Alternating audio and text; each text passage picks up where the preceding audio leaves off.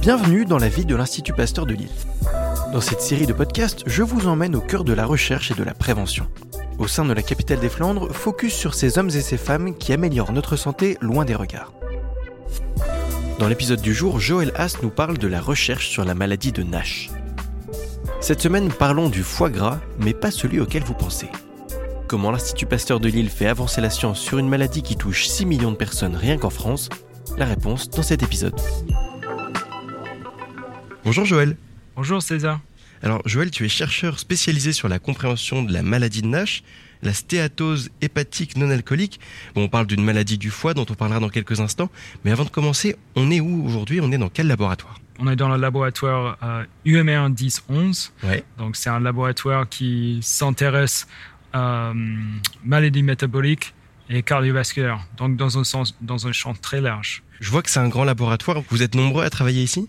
Sur le site, on est une soixantaine. Et puis, euh, il y a un autre site à, la faculté de médecine où il doit y avoir euh, aussi une soixantaine également. Tous concentrés sur les maladies du foie Tous, concentrés sur les maladies euh, métaboliques et cardiovasculaires. Donc, on, on travaille des fois sur, sur, le foie, on se focalise sur l'intestin, hmm. tissu adipeux, il y a un groupe cardiologue, etc. Donc, on a, on a vraiment un champ très large de recherche on le disait, tes recherches, elles portent sur la maladie de Nash. Quand on préparait cet épisode, tu m'as dit que tu t'intéressais beaucoup au métabolisme depuis longtemps, mais qu'est-ce qui a fait que tu t'es intéressé à cette maladie-là en particulier? Oui, donc c'est vrai que je travaille depuis longtemps sur le métabolisme au, sens large et en, se focalisant sur le rôle du foie dans la régulation. Et là, aujourd'hui, avec la prévalence de l'obésité, euh, diabète, etc., en fait, cette maladie, donc la NASH, c'est fortement associé avec toutes ces complications et ça a devenu le maladie du foie la, plus fréquente du monde. Par exemple, on a les estimations dans la population générale, on est autour de 30%. 30% euh, de la population euh, mondiale qui serait atteinte de la maladie de Nash? Oui, pas forcément de la Nash, mais la Nash, ça fait partie d'une spécification de ce qu'on appelle le NAFLD. Donc ça, c'est stéatose hépatique non alcoolique. Et euh, en fait, on a différents stades.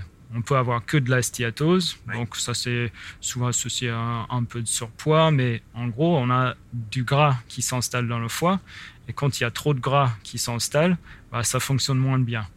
Et au plus euh, ça reste longtemps, au plus ça devient gras, au moins bien euh, ça fonctionne et on peut avoir l'inflammation, du cicatrisation de le foie. Oui. Quels sont les risques de la maladie de Nash? Parce que généralement, j'ai l'impression que c'est une passerelle vers d'autres maladies. Oui, donc euh, les facteurs de risque, comme j'ai dit, c'est surpoids, diabète de type 2, et puis il y a quelques polymorphismes euh, génétiques qui sont fortement associés aussi. Mais les plus fréquents, les, formes les plus fréquentes, c'est souvent associé avec l'obésité, en fait, les maladies métaboliques.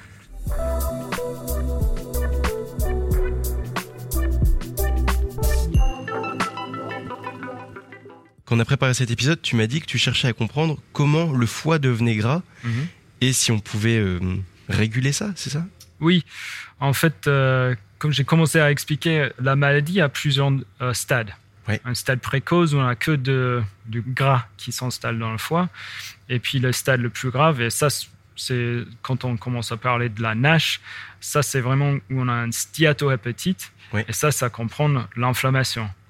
Et donc, moi et le champ de beaucoup d'intérêt dans cette maladie, c'est de comprendre pourquoi un foie gras devient inflammé.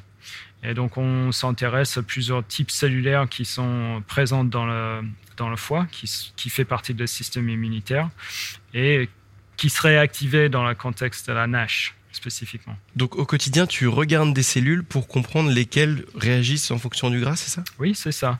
On, sait que avec l'obésité, avec la diabète, on sait qu'il y a plusieurs voies métaboliques qui seraient altérées. On parle beaucoup du sucre, oui. et c'est pas que du, du, glucose qui est élevé. On a aussi la, production de ce qu'on appelle des acides gras, donc du gras, les, les, composants du gras lui-même, et aussi les acides aminés.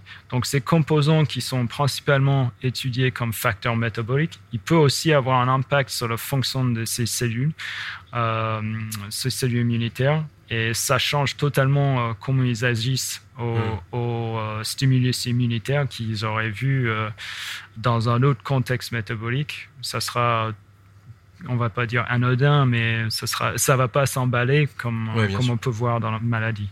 Si on devait euh, résumer les causes de la maladie de Nash, tu disais c'est lié euh, à l'obésité, euh, au diabète, ça a fort à voir avec l'alimentation. Mhm. Est-ce que c'est possible, une fois qu'on est atteint de la maladie de Nash, d'avoir une régression de la maladie en, en ajustant son alimentation Aujourd'hui, c'est le seul moyen qu'on a pour essayer de soigner les, les, personnes qui sont atteintes de cette maladie. Il n'y a pas d'autre traitement Il n'y a pas de traitement pharmacologique. Il y avait plusieurs qui, qui sont allés très loin en essai clinique. Et pour l'instant, ça reste une maladie qui n'a pas de euh, traitement pharmacologique qui est suffisamment efficace pour être disponible. Hmm.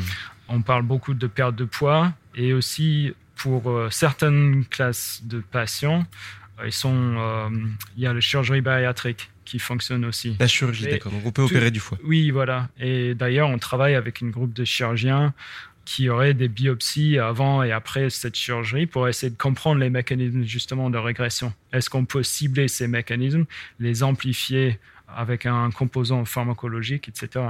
C'est quoi les prochains territoires à explorer pour la recherche sur le foie et sur la maladie de Nash? C'est une bonne question. Il y a, il y a beaucoup euh, vraiment, euh, il y a beaucoup sur cette compréhension. Euh, qu'est-ce qui fait qu'on active le système immunitaire dans le foie Nous, on a notre hypothèse que c'est autour des dysfonctionnements métaboliques, mais il y a d'autres hypothèses que ça peut devenir de microbiote, que ça peut devenir de même une infection qui serait anodin dans un autre contexte. donc là, c'est il y a beaucoup de beaucoup d'efforts là-dessus. Il y a aussi le, le dépistage comment on peut identifier les patients qui sont à plus haut risque de hmm. faire les formes graves. Identifier plus tôt pour mieux traiter. Voilà, exact. Parce qu'aujourd'hui, la seule façon qu'on peut diagnostiquer quelqu'un avec la NASH, c'est de faire une biopsie du foie. Oui, c'est déjà souvent un peu loin.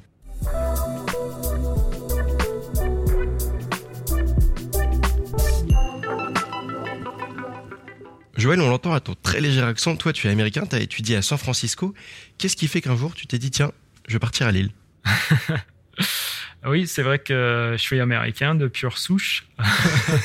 Euh, donc, euh, bon, souvent dans la formation euh, pour la recherche, on a une opportunité de faire ce qu'on appelle un stage postdoctoral. Donc, après la thèse, on fait un postdoc.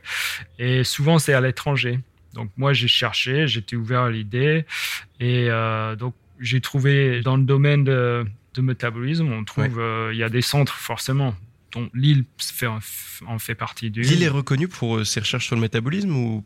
Oui, oui. L'île est connue pour euh, la recherche sur le métabolisme. Et donc, euh, j'avais regardé et ce laboratoire-là, donc dirigé par Bart Stelz, une longue histoire sur la recherche maladie cardiovasculaire, oui, qui était tout à fait en accord avec ma thématique de recherche pour, le, pour ma thèse. Oui. Et puis, euh, accessoirement, euh, ma femme est française. Et donc, elle, a eu, ça facilite les choses. Elle a eu un poste à l'université de Lille. Donc, euh, quand on commençait à chercher. Ouais, vous êtes retrouvés naturellement on à deux. On s'est retrouvés naturellement à deux ici à Lille. J'ai une toute dernière question avant qu'on conclue cet épisode. Tu es arrivé à l'Institut Pasteur de Lille en 2013. Oui, c'est ça. Donc, ça fait bientôt dix ans. Si on retrace un peu tout ce parcours, c'est quoi ta plus grande fierté? C'est une surprise, cette question. Euh, bah, je trouve que avec nos interactions avec les cliniciens et les, études de cohorte, je pense qu'on a pu vraiment montrer euh, un mécanisme de, de cette passage de progression de maladie qui sera d'intérêt. Et je pense qu'on trouve, on, on arrive à, à, faire des choses qui sont vraiment très relevantes et qui peuvent être mises en action dans la clinique sous peut-être très peu de temps. C'est le fait de se sentir euh, utile euh, de manière très concrète, c'est ça? C'est la recherche appliquée? Des fois, dans la recherche fondamentale, on a le sentiment que même si on a une très grande découverte, que euh, ça sera mis en application, peut-être et encore dans 50 ans. Mais là, avec les projets auxquels j'ai pu participer et puis m'investir, c'est des choses où on a fait une bonne euh, intégration de recherche transactionnelle et je trouve que c'est vraiment valorisant de ce point de vue-là. Super, bah merci beaucoup Joël. merci. Merci d'avoir écouté cet épisode. Vous êtes un particulier, une entreprise, vous voulez soutenir l'Institut Pasteur de Lille? N'hésitez pas à vous rendre sur le site pasteur-lille.fr.